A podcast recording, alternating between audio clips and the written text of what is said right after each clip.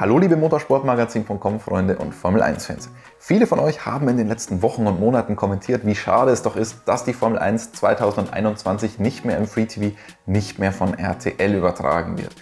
Und für all jene haben wir jetzt ein besonderes Schmankerl, nämlich ein ausführliches Interview mit Christian Danner, ein Vierteljahrhundert bei RTL Experte und Kommentator und jetzt nimmt er Stellung zu allen wichtigen Themen. Und wenn ihr solche Videos in Zukunft nicht verpassen wollt, unbedingt diesen Kanal hier abonnieren und die Glocke aktivieren, dann verpasst ihr in Zukunft definitiv keine Videos mehr. Jetzt aber viel Spaß mit einer guten halben Stunde mit dem Formel 1 Experten schlechthin, mit Christian Danner.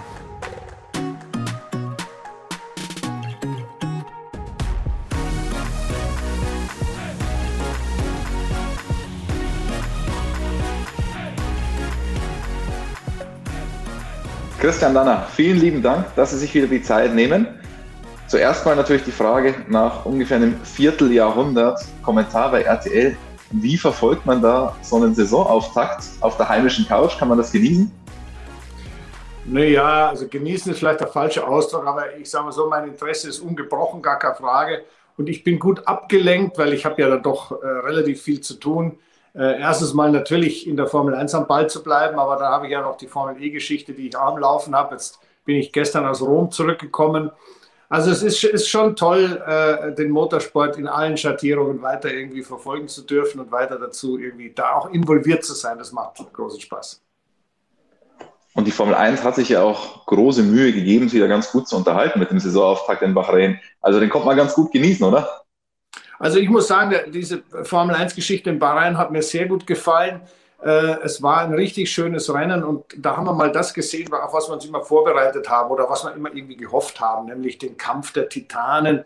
Ja, der Verstappen hat jetzt mal ein Auto, was eigentlich ein bisschen schneller ist als der Mercedes, hat er trotzdem verloren. Hamilton extra Klasse gefahren. Ja, das sind, das sind die Zweikämpfe, die letztendlich in der Geschichte der Formel 1 immer den Unterschied gemacht haben. Äh, Senna gegen Prost war nur deswegen Senna gegen Prost, weil die beide auf Augenhöhe, in dem Fall natürlich sogar im selben Auto, äh, gegeneinander fahren konnten. Äh, und das sind so Sachen, die, wenn das jetzt sich wiederholen sollte über die Saison hinweg, die natürlich faszinierend sind und die diesen Sport ausmachen. Hatten Sie nach den Testfahrten so einen Zweikampf erwartet? Weil die Testfahrten haben uns in den letzten Jahren ja leider gerne mal in die Irre geleitet. Und dann waren ja. wir jetzt alle ein bisschen skeptisch. Also äh, die Testfahrten sind natürlich immer mit Vorsicht zu genießen, speziell wenn die Performance von Mercedes nicht so ist, wie man sie erwartet. Dann sagt man, naja, äh, die haben ja nur so getan, als ob. Ähm, aber das, was mich schon beeindruckt hat, war die völlig problemfreie Testtage von, von Red Bull. Die sind ja einfach ihr Programm durchgefahren, wieder heimgefahren oder beziehungsweise haben da das Auto äh, auseinandergenommen, haben geschaut, ob alles in Ordnung ist.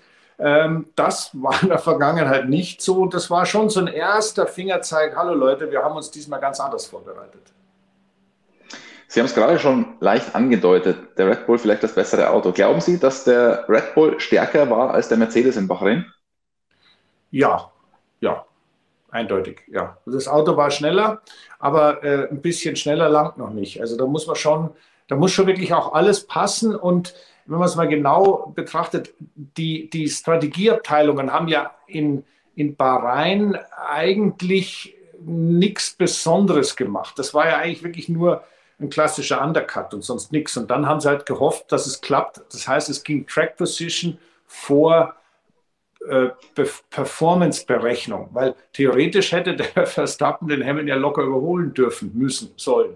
Hat aber nicht geklappt, weil die Track Position ihm doch wichtig ist. Also das ist alles Standard gewesen. Richtig spannend wird es, wenn der Perez und der Bottas auch involviert werden in dieses Strategiespielchen. Denn im Moment waren die aufgrund von verschiedenen Dingen natürlich noch nicht so ganz da, aber wenn die dann dabei sind, dann wird es schon, dann wird es wirklich spannend und dann ist das Ganze auch nicht mehr so vorhersehbar. Jetzt sah der Qualifying-Vorsprung ja schon relativ deutlich aus und ich glaube, das ist so der Hauptgrund, wieso wir sagen wahrscheinlich heute, dass der Red Bull ein bisschen schneller war als der, als der Mercedes.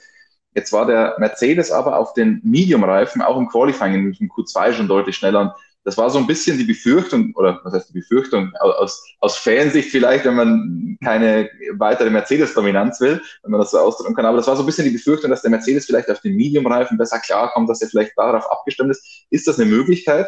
Weil im Rennen war der Mercedes schon deutlich näher dran an dem Red Bull. Ja, ja, klar, natürlich ist das eine Möglichkeit. Und äh, es hat sich ja auch immer wieder dieses klassische äh, ein One-Lap-Special-Thema hat sich ja auch immer wieder hin und her bewegt. Es kommt wieder auf den Asphalt an und es kommt ein bisschen auf die Strecken, auf das Layout an, die Temperaturen an. Äh, natürlich auch aufs Auto an. Ob das immer so bleiben wird, weiß ich nicht. Aber ich, ich glaube, man muss es etwas allgemeiner sehen. Red Bull hat einen Saisonstart hingelegt, äh, den man nicht gewohnt ist von ihnen, denn die sind normalerweise doch deutlich hinterhergefahren am Anfang. Mercedes hat einen Saisonstart hingelegt, den man auch nicht gewohnt war, nämlich die haben normalerweise einen größeren Vorsprung gehabt vor den Verfolgern. Und das ist für mich allein, das langt erstmal. Die, die Tagesunterschiede, warte mal ab, da wird, da wird sich noch viel hin und her schieben, aber das große Gleichgewicht ist erstmal da. Und ob das jetzt auf gelben Reifen, roten Reifen, weißen Reifen oder sonst irgendwelchen Regenreifen, das verschiebt sich immer ein bisschen. Jetzt haben Sie die Strategie schon angesprochen. Ähm, war denn die Strategie letztendlich der einzige Grund, weshalb Lewis Hamilton gewonnen hat? Oder war es vielleicht auch ein bisschen der Fahrer, dass Lewis Hamilton da einfach mit, mit dieses kleine bisschen extra noch hatte? Ja, logisch. Ich meine, ich habe gestern in Rom mit dem Toto Wolf länger gesprochen, der da war und lang äh, verhandelt hat, auch mit Jean Todt. Und, und, und er hat mir dann auch gesagt, wir haben eigentlich nur über die Formel 1 gesprochen. Ja. Ähm, und äh, der hat natürlich schon gesagt, also das, was der Luis da geleistet hat, das, das gehört schon auch dazu. Ich meine, das ist wie immer.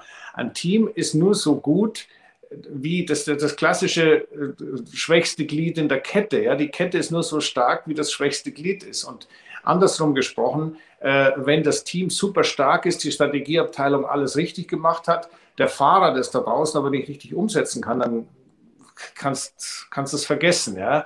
Und äh, da muss man schon sagen, also das war schon extra klasse, äh, mit welcher, ich sag mal, Abgebrühtheit der das gemacht hat. Aber das, das ist wieder typisch Louis. Oder wenn wir die Frage dann vielleicht mal umdrehen. Wir sind uns, glaube ich, alle einig, dass der Max Verstappen ein absoluter Superstar ist und Wahnsinn, was der im Auto leistet. Aber die Frage ist, kann er auch WM? Weil das hat er eigentlich noch nicht gelernt und wenn man so will, vielleicht war er ein bisschen ungestüm bei diesem einen Überholversuch, den er hatte. Ja, also ich glaube schon, dass er WM kann. Dazu hat er die Klasse. Aber ähm, die, dieser Prozess, dieses Gewinnen allein selbstverständlich zu machen oder als normal zu nehmen, ist ja ein bisschen die Grundvoraussetzung dafür, dass ich über diese Saison hinweg äh, letztendlich stabile Leistung bringe. Und dazu muss man sehr ausgeglichen sein. Und äh, ich glaube, eines muss man dem Max Verstappen schon lassen. Ich meine, neben seinem ganzen Talent und seiner unglaublichen äh, Fahrzeugbeherrschung und, und äh, ja, einfach seiner Speed, die er hat, der lernt schon sehr gut dazu. Und äh, die Lektion, die er da gelernt hat in Bahrain, äh, die vergisst er so schnell nicht. Denn das war eigentlich sein Rennen. Und äh, ich sage das immer wieder so, wenn man ein, ein, gutes Auto hat und vom Talent her und vom Fahrer her, fahrerischen her am, am, ja, am Höhepunkt seiner Möglichkeiten ist, dann muss ich ganz ehrlich sagen, kommt der Moment, von wo an man Rennen nur noch verlieren kann. Und das war genauso eins in Bahrain und das haben sich die alle hinter die Ohren geschrieben. Also die, die Lernfähigkeit von Verstappen ist durchaus gegeben. Also das ist schon, der ist auf Augenhöhe mit äh, Lewis. Der Grand Prix liegt ja jetzt schon ein bisschen hinter uns. Ich will da jetzt gar nicht mehr zu sehr ins Detail gehen, aber die Track Limits Geschichte finde ich schon interessant. Nicht die Track Limits vielleicht an, an sich an der Stelle, aber auch die Rolle des Rennleiters. Und wenn wir jetzt schon so einen erfahrenen Rennfahrer da haben, dann muss ich dann natürlich mal fragen, wie sieht das aus in so einem Fahrerbriefing? Ärgert einen das als Fahrer, wenn es da keine richtigen, keine eindeutigen Anweisungen gibt und das teilweise noch geändert wird während des Rennens? Naja, also zu meiner Zeit war natürlich immer Senna der, derjenige, der da die, die, den Mund aufgemacht hat und solche Clarifications, wie es dann eingefordert hat. Äh, nur damals war natürlich die Szene noch nicht darauf vorbereitet, dass man solche Dinge auch wirklich äh, kurzfristig machen konnte. Ja. Äh, da war Jean-Marie Ballester der FIA-Präsident und der hat der hat mit sich selbst zu tun gehabt. Also das, dem waren solche Dinge fremd. Und das Thema Track Limits und sowas war halt, das gab es wirklich noch nicht, weil erstens mal Abweiser, noch 45 Grad Betonabweiser äh, mit äh, mindestens 20, 25 Zentimeter Höhe waren. Da bist du mal besser einfach nicht drüber gefahren. Und äh, die Auslaufzonen waren allesamt äh, Kiesbetten und das sollte man einfach nicht reinfahren, sonst hast du ein Problem. Die Sicherheits äh, sagen wir, Entwicklungen im, im, Rahmen der Vorschriften, der vier Vorschriften an der Rennstrecke, haben dazu geführt, dass wir halt Farbstriche haben, äh, die die Rennstrecke von der Auslaufzone auseinanderhalten. Das sind die Fahrer nicht ganz unschuldig, die wollten nämlich immer das haben, ja, da kein Gras und kein Kiesel und so weiter. Die Fernsehanstalten haben mitgesprochen und gesagt, ja, wir wollen nicht immer einen Abbruch haben, dann müssen wir das Auto wieder bergen. Und so sind diese ganzen äh, asphaltierten Auslaufzonen und das Kurve 4 in Bahrain war ja auch nichts anderes entstanden. Das Ganze dann noch irgendwie unter Kontrolle zu halten, ist deswegen so unangenehm, weil jeder sagt, ja, es ist doch nicht so schlimm, wenn er da drüber fährt. Dazu verweise ich immer gerne auf ein legendäres Indycar-Rennen in Austin, Texas. Da haben die nämlich genau auf der Original Formel 1 Grand Prix Strecke das gemacht, was man so gemeinhin sagt, so leicht, ja, dann sollen sie halt, das ist doch nicht so schlimm. Die sind auf einer anderen Rennstrecke gefahren. Äh, das ist unfassbar. Jeder Fahrer fährt da seine Linie einmal außenrum, innenrum. Das war ein Durcheinander furchtbar. Und jetzt komme ich wieder ans Regelwerk zurück. Ja, das ist nicht perfekt gehandelt, wegen der kommunikationsmäßig nicht perfekt gehandelt gewesen, diese Kurve 4 Geschichte. Aber es gibt einen ganz klaren Paragraphen, der sagt, wenn man rausfährt und sich einen Vorteil verschafft, einen lasting advantage, also wenn du den, da auch wirklich was hast davon, dann äh, ist der Rennleiter zuständig at the discretion of. Das heißt also, da kann der Rennleiter persönlich entscheiden und sagen, nee, gefällt mir nicht. Das war klar kommuniziert, das wussten alle Fahrer und alle wussten auch, wenn ich außenrum überhole, habe ich ein Problem. Und diese, dann die Strafenthematik auch noch kurz, Entschuldigung, angesprochen. Es gibt natürlich eine 5-Sekunden-Strafe, es gibt aber auch eine 10-Sekunden-Strafe. Da musst du dann schon gescheit wegfahren, dass du das wieder wegmachst. Es gibt natürlich auch noch die Möglichkeit, äh, für den Rennleiter und die Stewards, die diese Strafe letztendlich aussprechen. Du kannst auch den, den Fahrer komplett vom Rennen ausschließen.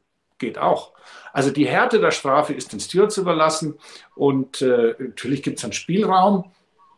Ich bin der Meinung, ähm, nicht sagen, so wie der Dr. Marco, der sagt, da bauen wir eine Wand hin, dann ist gut, weil irgendwo muss auch eine Sicherheitsthematik da sein. Aber äh, Abweiser, so sanft zu machen, also Curb so sanft zu machen, dass es völlig wurscht ist, ob du drüber fährst oder nicht. Ich kenne die Sicherheitsbedenken, dass ein Auto abhebt und dass es beschädigt wird, aber da muss ein Kompromiss her. Und äh, der Kompromiss ist auf Oldschool-Strecken wie Mugello oder, oder, oder Imola sowas sowieso gegeben, weil da landest du im Kies. Da muss man sich halt darauf einstellen und auf den modernen Strecken muss man irgendwie, äh, finde ich, dort halt asphaltmäßig da sowas machen, dass dort außenrum fahren langsamer ist als auf der Strecke bleiben. Wir sehen im Hintergrund ja auch ein schönes Bild mit dem Alpha. Da sieht man mehr Körb fast als Rennstrecke. Das ist noch ein richtiger Körb. Ja. Andere Richtung. Genau, ja. das ist das Nordschleife. Ja, genau. Das, das ist am, auf der Nordschleife äh, Sprunghügel. Da, wenn du ein bisschen zu viel drüber fährst, dann hebst du gleich einen halben Meter mehr ab. Ist aber nicht schneller. Also vielleicht Michael Masi mal vorbeischicken, soll er sich ein bisschen Inspiration Ja, nein, also äh, es gibt ja viele schöne Fotos aus den 80er Jahren, wo man sieht, wie äh, Piloten im Infight sind.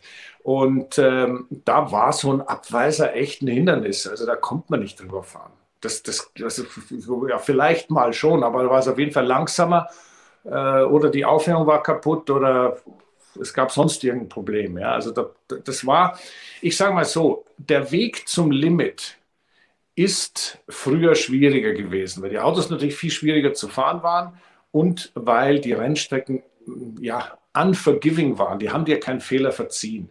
Und äh, ich habe in Hockenheim, ich war beim DTM-Test in Hockenheim, was mir so ein bisschen anliegen, ich bin halt gerne an der Rennstrecke. Äh, da habe ich länger mit dem Alexander Albon gesprochen über die Formel 1 und, und äh, auch über seinen Ferrari, den er in der DTM ja fährt.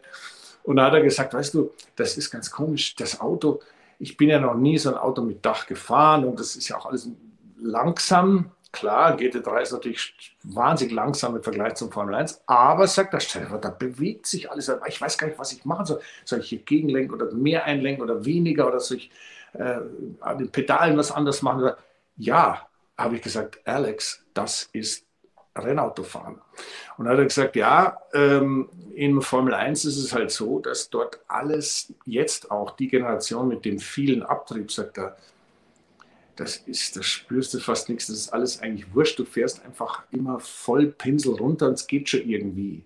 Und die Kombination Fahrzeugcharakteristik mit Rennstreckencharakteristik, die führt genau zu solchen Sachen, dass man sagt, ach komm, da probiere ich es außenrum, ach, ist ja wurscht. Und der Fan sagt, ja, wo ist denn das Problem?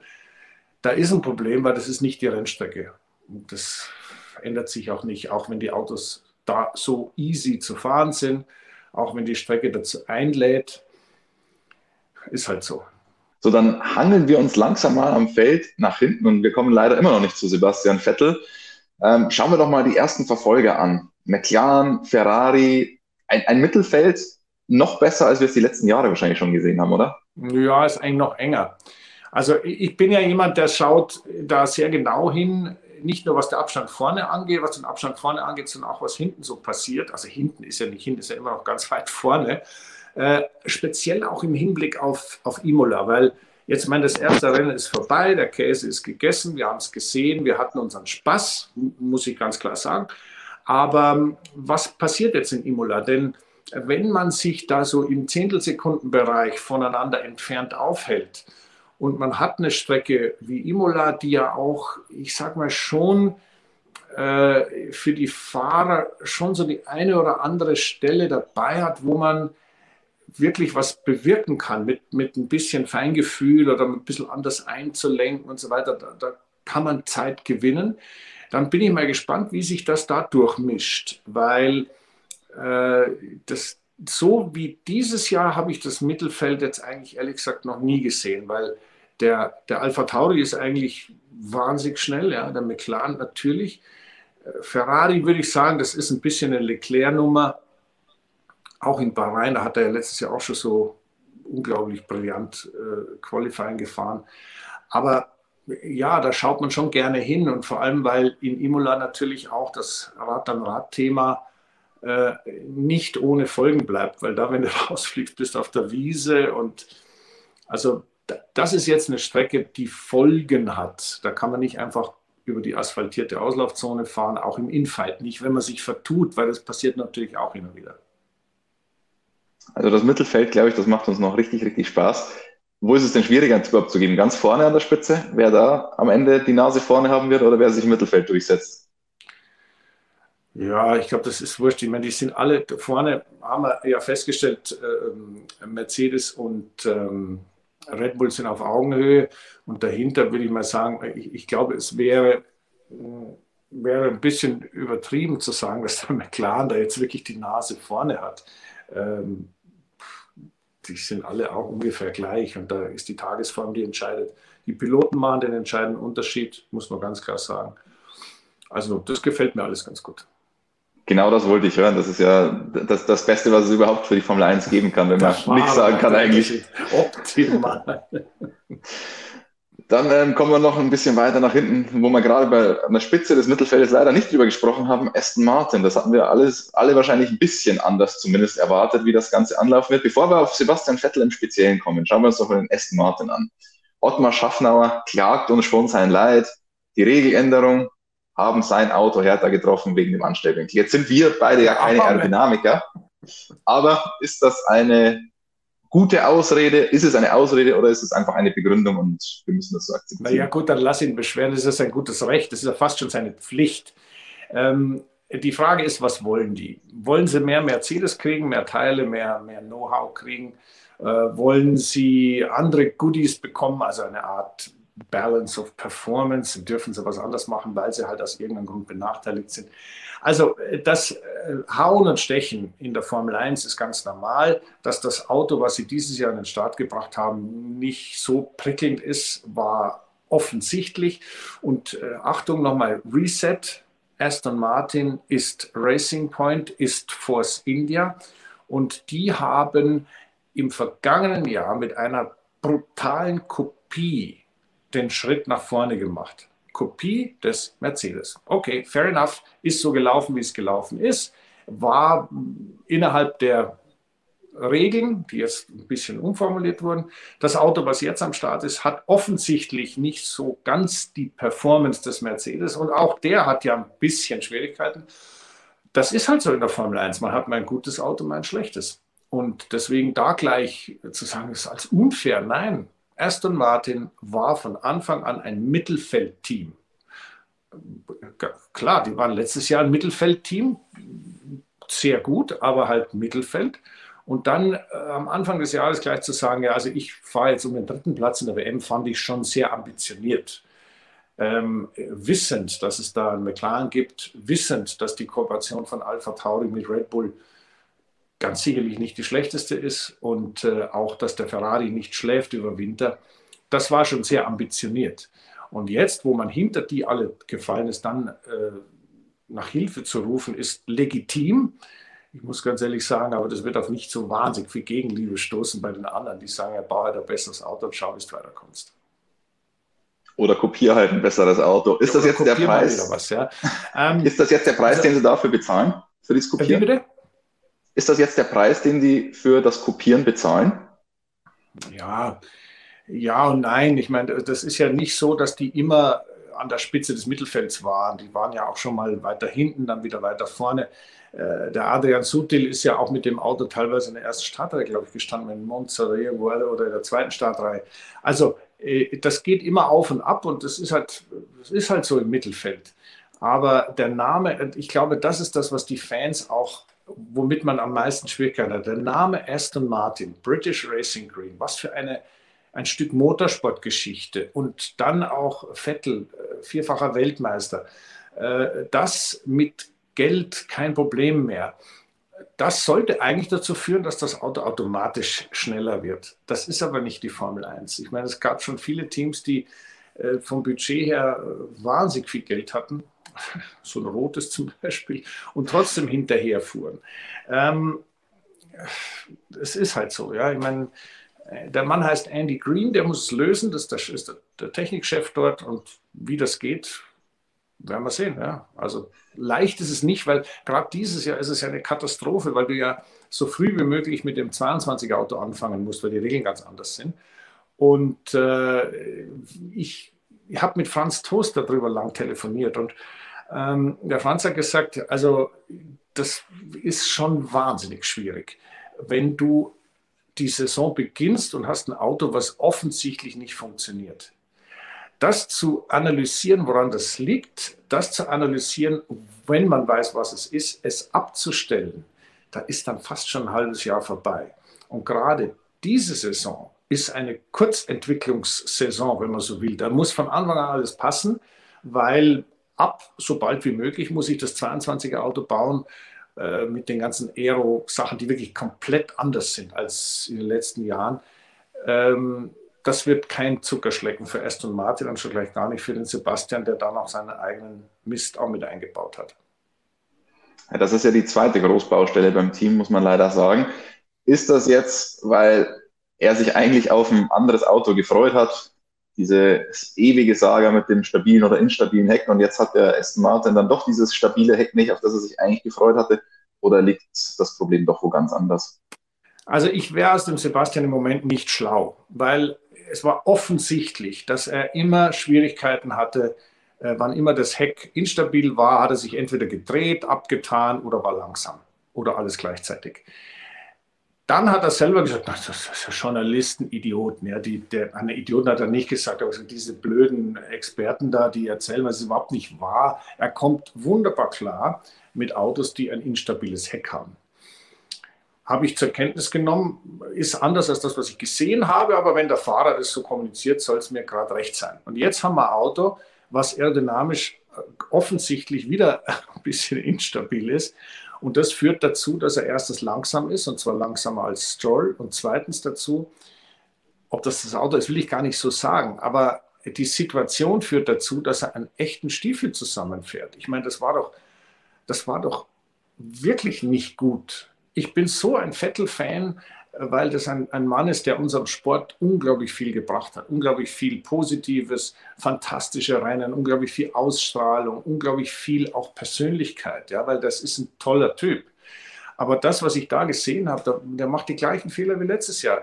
Schert im Windschatten hinter dem armen Ocon ein und fährt einen von der Strecke, weil er keinen Grip auf der Vorderachse hat. Aber das gleiche hat er in Silverstone mit wem, mit, mit weiß ich, wem gemacht, ja. Äh, Entschuldigung, da ist die Learning Curve irgendwie nicht da oder, oder da geht der Gaul durch mit ihm, ich weiß es nicht. Ich wollte letztes Jahr, äh, vorletztes Jahr, 19 mit ihm da mal drüber reden und habe von Anfang bis Ende versucht, dort mal ins Gespräch zu kommen. Nicht, um ihm da eine harte Zeit zu geben, weil ich bin nach wie vor ein großer Vettel-Fan. Aber man spricht so von Rennfahrer zu Rennfahrer eigentlich schon ganz gern mal über so Sachen. Das ist mir mit praktisch allen anderen gelungen, mit ihm nicht. Er war einfach, er wollte nicht sprechen. Also nehmen wir zur Kenntnis. Ist, auch das mache ich niemand zum Vorwurf. Aber gerade solche Dinge, wenn es um Fahrverhalten geht, finde ich, kann man untereinander, ohne dass man da jetzt dem, dem einen ein Ei legt dafür, ja, ganz gut besprechen. Es, es erklärt Zusammenhänge, die sich dem Publikum ohne Vermittlung von sagen wir mal, Menschen wie mir ja nicht erschließen. Du, du, du siehst nur, also da, fährt ein Schmarrn zusammen, aber da kann es immer Gründe geben dafür. Und das, da bin ich eigentlich immer sehr dahinterher. Ähm, mit, allen, mit allen Fahrern spreche ich da gerne. Ja, also ich, ich habe jetzt mit dem Pascal Wehrlein lange gesprochen in, äh, vor Rom, weil ich wissen wollte, der hat ja auch ein Formel-1-Herz, ja, das darfst du ja nicht vergessen. Ja, der fährt Formel E, aber Wehrlein, Entschuldigung, das ist ein potenzieller Formel-1-Fahrer. Und da haben wir auch Details besprochen, ja, und das finde ich, daraus mache ich keine Geschichte, aber es hilft mir in meinem Verständnis und in der Möglichkeit, meinen Sport den, den begeisterten und tollen Fans dann auch noch besser erklären zu können. Und das finde ich ist wichtig. Gibt es denn da jetzt irgendeinen Ausweg für den Sebastian Vettel? Weil eigentlich war es so, letzte, das letzte Jahr hat man gesagt, der Ferrari liegt ihm nicht, dann das ganze Umfeld, da kommt er in so eine Spirale rein, jetzt kompletter Neustart, alles Reset und leider wieder der gleiche Stiefel, wie Sie gesagt haben. Ja, also ich sage mal so, der Sebastian ist, wie ich es immer wieder sage, ein großartiger Fahrer, großartig. Und der kann auch einen Reset machen, das hat er schon oft gemacht. Ähm, mir wäre lieber, er wird den Reset einmal ordentlich und gründlich machen und dann fährt er wieder auf Normalform und gut ist. Aber das kann der, das kriegt er schon hin. Ich meine, das ist der, der Klassiker. Nächste Woche ist ein neues Rennen, Imola ist eine neue Strecke und alles geht von vorne los. Solange man die, das hat, ist es ja schön. Das, das ich sage jetzt mal, das Grosjean-Problem, ja, der nach dem ganzen Katastrophenrennen in Bahrain aus der Formel 1 rausfiel, der hat keinen keine zweite Chance zeigen, okay, ich kann es doch besser. Aber der Vettel hat diese Chance und er hat auch sicherlich ein verständnisvolles Team, ein gutes Team, was auf seine Wünsche und Bedürfnisse eingehen wird. Aber da draußen auf der Strecke ist er dann schon selber verantwortlich und das wird er meiner Ansicht nach hinkriegen. Aber ich, ich, ich, ich hätte so gern, dass er gar nicht so weit kommt, was Reset machen zu müssen. Der soll auf seiner Topform weiterfahren. Das wäre mir persönlich wesentlich lieber. Dann kommen wir zu einem etwas erfreulicheren Thema zum Abschluss. Aus deutscher Sicht auch erfreulicher Mick Schumacher. Ergebnistechnisch ist es halt das, was man erwarten konnte in dieser Kombination mit dem Haas. Aber wenn man sich jetzt sein Rennen isoliert betrachtet, war das doch ganz ordentlich, was er gezeigt hat, oder? Nein, das war prima. War absolut prima. Ich meine, so ganz leicht ist das Auto auch nicht zu fahren. Das hat er am eigenen Leib ja auch gemerkt. Der Marzipan hat sich gleich mal abgetan. Er hat sich zumindest mal gedreht im Rennen. Das sind alles Sachen, die, ja, da musste schon mal drum rumfahren. Also anstrengend war das, da bin ich mir ziemlich sicher. Ähm, weil je besser das Auto, desto einfacher ist es ins Ziel zu kommen und vor allem auch desto entspannter fährt man. Wenn das Auto richtig unangenehm ist und ich glaube, der Haas hat sich nicht wirklich zum Vorteil verändert seit letztem Jahr, wo es ja ein sehr gutmütiges Auto war, äh, was der der Magnussen mir erzählt hat, ähm, muss ich ganz ehrlich sagen, hat Mick einen tollen Job gemacht, gut gefahren und im Moment sagen wir so, das, was den wahrscheinlich zwickt, ist, dass der Tsunoda, der fährt da, dieser Mini-Japaner, fährt da bei dem Alpha Tauri auf einmal so, als, als hätte er nie was anderes gemacht. Ja. Und das ist ja ein Mann, den der Mick sehr gut einschätzen kann. Und da sehe ich ja auch irgendwo das Potenzial von einem Mick Schumacher. Der hat den Zunoda geschlagen. Das heißt, der weiß genau, das, was der kann, kann ich auch. Und deswegen ist jetzt Geduld gefordert. Es ist gefordert eine, eine coole, nüchterne Analyse, ohne dabei den Spaß an der Formel 1 zu verlieren. Weil das so irgendwann so ab Saisonmitte, wenn du halt schon wieder letzter oder vorletzter bist in der Startaufstellung, das kenne ich aus eigener Erfahrung, das ist nicht lustig. Und äh, irgendwann verstehen es die Leute dann auch nicht so richtig. Dann sagen ja, aber fahr halt ein bisschen schneller. Nein, man kann nicht schneller fahren, als das Auto geht. Man kann da nur das Beste daraus machen. Und das finde ich, hat Mick ganz, ganz toll gemacht in, in äh, Bahrain beim ersten Rennen. Und das wird sicher in, in uh, Imola so weitergehen. Aber das ist ja genau der entscheidende Punkt. Jetzt am Anfang ist noch alles neu. Jetzt ist es toll, in der Formel 1 zu sein. Aber wie lange hält denn dieser, dieser, diese Euphorie dann an, wenn man immer nur Vorletzter oder Drittletzter wird? Kann man, vor allem bei 23 Rennen, wenn wir die 23 sehen, kann man das über das ganze Jahr dann trotzdem irgendwie so halten? Ja, es kommt schon ein bisschen auf die mentale Stärke des Piloten an. Also da, du, musst schon, du musst schon wirklich stark sein, weil das, der Alltag holt einen da sehr schnell ein. Ich meine, du, das muss ich so vorstellen. Du gibst alles. Du gibst jede Minute deines Lebens, jeden Gedanken, jede, jede Millisekunde Energie, die du zur Verfügung hast, gibst du in diesen Sport. In jede Runde, in jedes Qualifying, in jedes Rennen. Und es kommt der Moment, wo man auch ganz gerne was zurückbekommt. Also wo man den ganzen Einsatz auch einen Reward, also eine Anerkennung bekommt. Und die Anerkennung ist natürlich nur durch Erfolg, durch einen Punkt oder durch mal irgendwie irgendein Erfolgserlebnis hinzukriegen.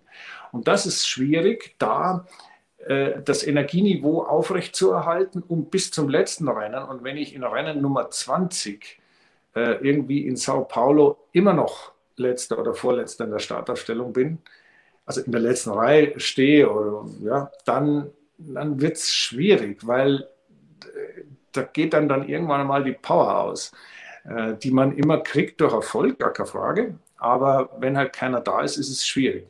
Und da drücke ich ihm mal ganz, ganz fest die Daumen, ähm, dass ihm da der Spaß und die Energie nicht verloren geht. Christian Danner, ich sage vielen, vielen lieben Dank, dass wir Sie hören durften und ich glaube, ich sage das auch stellvertretend für viele Millionen da draußen, dass wir Sie jetzt wieder über die Formel 1 reden hören durften.